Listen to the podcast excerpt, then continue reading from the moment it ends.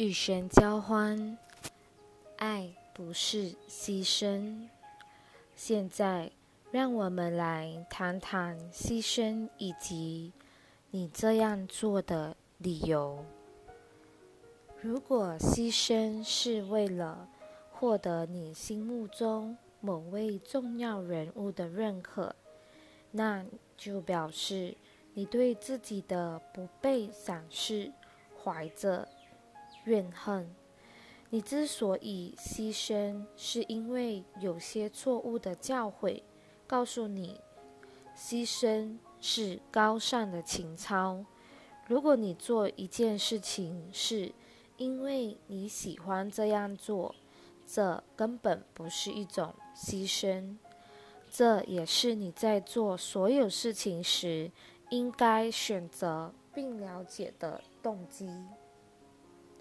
如果你如此，你才能使自己进步。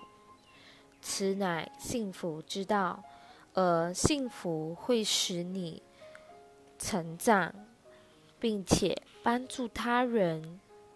如果这是你选择去做的事，我们的意思是，你所做的一切都是基于自己的愿望，这也是神对你的旨意。换句话说，神愿你在获，神愿你在此获得你想要的所有经验，因为这是你学习的道路。你若觉得你要做自己喜欢的事情，才能享有自由，这种感觉正是你内心的上帝之音，而非将你引入企图。造成问题的恶魔之身。事实上，大部分的虐待行为都是阻碍某人的自由，且往往以上帝之名为之。比如说，孩子天真无邪的探索自己的身体，大人会阻止他们。并且告诉他们这是污秽迂秽的行为。其实孩子并没有错，他们只是在身体中寻找快乐，而且他们是爱自己的。失去热情的成人才是迷失之人。正是这样的人，驱动着这个星球上。运转的痛苦之轮。我们请所有阅读这本书的人，现在花一点时间往内看，看看自己。如果我有时间，呃，如果我有自由，我会做什么？以及如何开始走上这条遵循自己渴望的道路？是。疗愈之路，也是连接神的力量之路。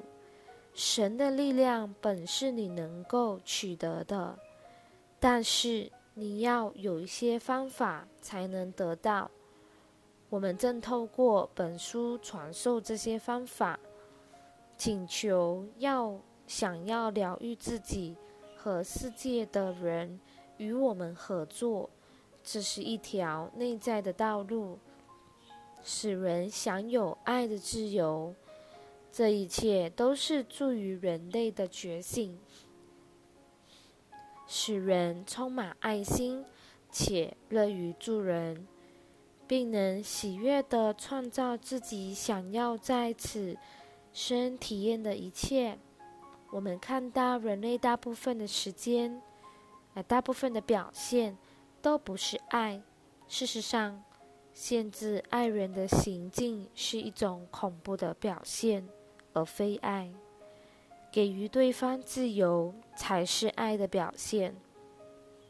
人们在定义我们所使用的文字时，必须扭转既定观念才行。此外，将自己孤立在一段关系。当中，并啊也不是爱的表现，人人都是自由的，且必须维持自由的状态。即使你与另一个人有深入的关系，也一样。请让彼此在一天当中有一段时间，能各自探索自己的人生，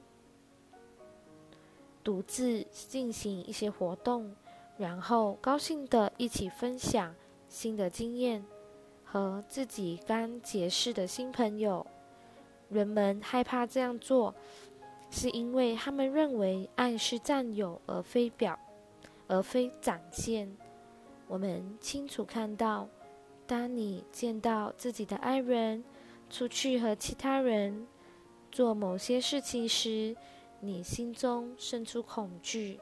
其实，你的爱人所体验到的喜悦是件好事。因此，请放下你的怨、你的恐惧，并且想想看，什么事情能带给你同样的喜悦。有些事情你们会一起做，其他事情则各自去做。我们可以感觉到每个人为保留自己而树立了围墙，但是到头来，这些围墙拒绝了人人都渴望的爱。这对人类来说是件是很困惑的一件事。也是最难修的一门功课，因此，请保持你的心灵的开放，让你的自由能够流动，并且让爱，并且让你所爱的人也有同样的自由。如此一来，你会看到他们无拘无束的冲回家，急着告诉你他们的感觉。以及这一天内心产生的全新渴望，这就是我们所说的人生活力所在，也是神希望你拥有的爱的力量、爱的能量。爱给予你自由，使你能够怀抱着喜悦、自由的渴望自己向往的一切。然而，过去的经验令你害怕，未来的想象使你感到恐惧。因此，请安住在当下，享受彼此经历的潮起潮落，心里明白，到最后，一切都会以某种方式前进的。